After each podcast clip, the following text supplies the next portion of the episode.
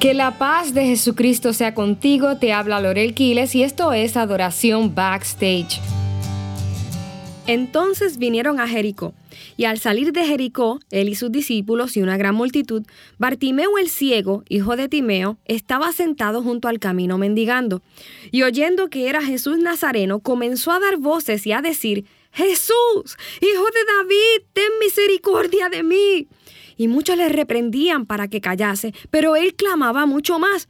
Entonces Jesús, deteniéndose, mandó a llamarle, y llamaron al ciego diciéndole, Ten confianza, levántate, te llama.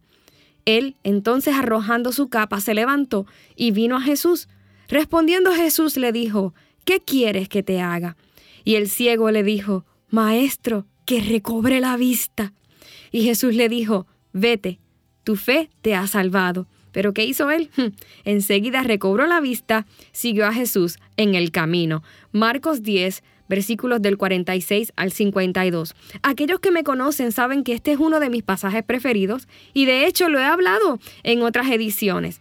Aquí Jesús estaba saliendo de una de las ciudades más mencionadas y reconocidas de las Escrituras juntamente con sus discípulos y una gran multitud que le seguía.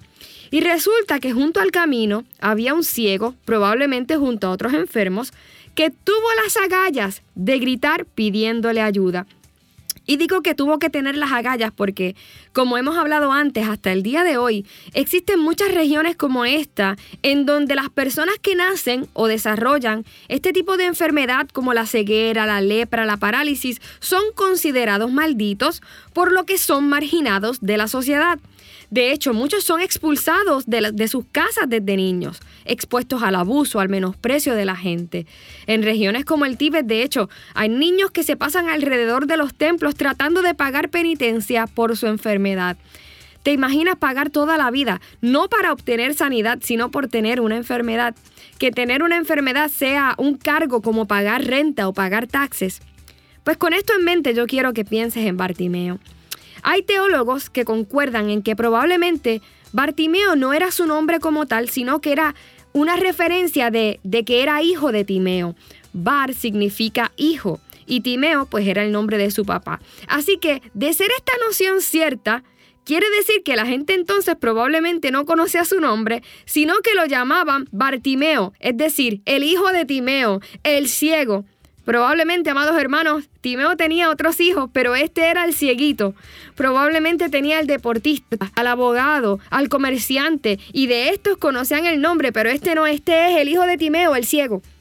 Y no sé cuántos de ustedes pueden identificarse de alguna manera con esto. Tal vez tú eres la hija de tu padre que quedó embarazada. O tal vez tú eres el hijo de tu mamá que metieron preso. Quizás tú eres la divorciada de tu familia o al que tuvieron que ingresar supuestamente por loco en un hospital. Tus hermanos son los que progresaron en la vida, a los que les conocen el nombre, pero tú no. Tú eres el hijo que se quedó estancado junto al camino. Y si así es como te sientes hoy, yo te pido en el nombre del Señor que termines de escuchar este mensaje. Creo que una de las condiciones más difíciles de sobrellevar, sobre todo en aquel tiempo y región, debía ser la ceguera. Aparte de todo lo que estar ciego representa, eh, aquellos que han nacido ciegos o llevan mucho tiempo así, desarrollan mejor el oído todo lo escuchan más alto y claro. Y usted me dirá, ay Lorel, pero eso es bueno en especial para los músicos. Y claro que sí, en ese sentido es ventajoso. Sin embargo, también puede ser una desgracia. Las críticas y las burlas suenan más fuerte y claro en los oídos de un ciego. Las mentiras suenan más alto en los oídos de un ciego. La multitud de palabras de menosprecio suenan como bocinas en el oído de un ciego. Las malas noticias son trompetas, las maldiciones también. Las maldiciones son como truenos para los oídos de un ciego. Los oídos de Bartimeo, amados hermanos, eran diferentes a los oídos de los demás. Todo lo escuchaba más alto. Y ese día dice la escritura que Jesús salía de Jericó, seguido por sus discípulos y por una gran multitud alborotando probablemente detrás de él. La voz de Jesús estaba, pero también las voces del menosprecio, de la culpa, las otras opiniones, las voces de los demás, las, las maldiciones de otros, estaban también ahí. Y a veces estamos así en la vida. Tenemos la palabra de Dios, hemos conocido la palabra de Dios, pero hay otras voces que se levantan y suenan más alto en nuestros oídos. Pero ¿qué hizo Bartimeo entonces? Alzar su voz y clamar al rey. Sin duda las voces que nos rodean pueden abrumarnos. Las noticias, las opiniones de tanta gente, las críticas, las quejas, el sufrimiento es mucho. Y pareciera que escuchar a Jesús se nos hace cada vez más difícil porque se ve cada vez más lejos. Jesús estaba saliendo de Jericó, pero es ahí, en ese lugar de impotencia, donde debemos clamar aún más. Es hora de persistir en nuestro clamor por Jesús.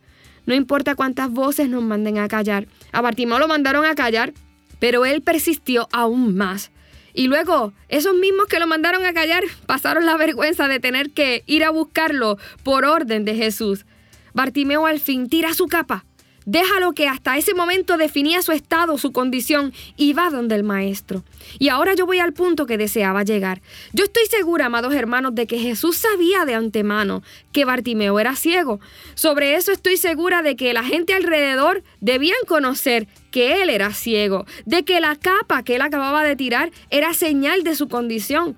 Y también quizás sus ojos tendrían algún tipo de escamas.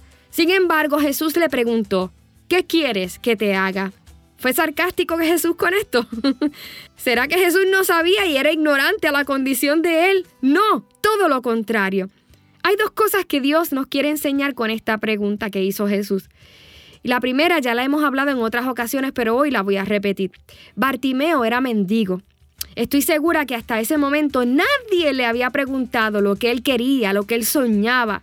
Él dependía de lo que los demás querían darle y no de lo que él soñaba tener. Pero Jesús, con esta pregunta, lo que le está diciendo es, yo no quiero que te acerques a mí como un mendigo. Yo quiero que sepas que yo te amo diferente a los demás. Quizás tú eres el que se fue de casa, el marginado, la oveja negra de tu familia, que tiene que mendigar amor por todos lados. Pero eso no es lo que yo quiero para ti. Yo quiero devolverte a la dignidad de un hijo, de una hija. ¿Y qué dijo él? Quiero recobrar la vista. Esta respuesta parece lógica, pero es más profunda de lo que tú y yo imaginamos. Miren lo que Jesús, hablando de los fariseos, dijo en Juan capítulo 9, versículo 41. Si ustedes fueran ciegos, no tendrían pecado. Pero ahora, porque dicen que ven, o sea, porque decís vemos, el pecado de ustedes permanece. En otras palabras, si ustedes dijeran que no ven, yo no tendría ningún problema, pero como ustedes dicen que ven, ahí es donde está el problema. Jesús no tiene problema cuando admitimos que necesitamos ver. Él tiene problemas cuando decimos que vemos, que sabemos más que Él, que son los demás los que, los que tienen que cambiar y no nosotros, que son los otros los que tienen que pedirme perdón, pero yo no le voy a pedir perdón a nadie, que son los demás los que están ciegos pero nosotros estamos bien. Ahí sí hay problemas. Pero cuando nosotros admitimos que hemos pecado, cuando nosotros reconocemos que no lo sabemos todo, que en verdad hemos fallado, que no vemos y necesitamos ver las cosas como Él las ve, entonces somos capaces de recibir el regalo maravilloso de ser hijos de Dios.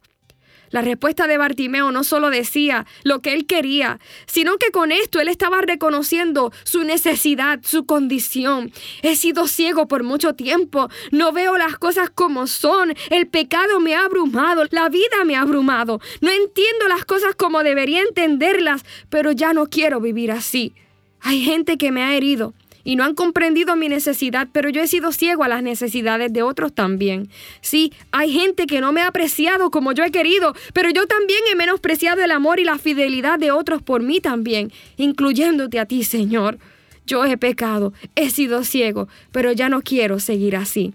Dios hoy nos dice que Él no desea que sigamos mendigando amor en el camino, que no desea que sigamos viendo las cosas según el lente de otros, que quiere que tengamos una apreciación de nosotros y de los demás conforme a la verdad. Ese es el querer de Dios. Pero tú, ¿qué quieres? Padre, hoy muchos de nosotros que hemos escuchado este mensaje, acudimos a tu llamado.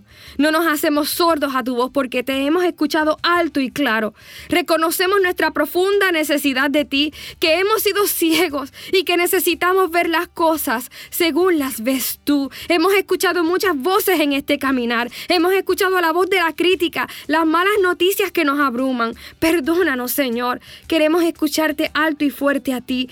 Límpianos de nuestro pecado y enséñanos a vivir como hijos tuyos. Que así como Bartimeo, logremos conocerte y seguirte. Ahora no junto al camino de los comentarios y de la crítica, no de lejos, sino pegados a ti en el camino.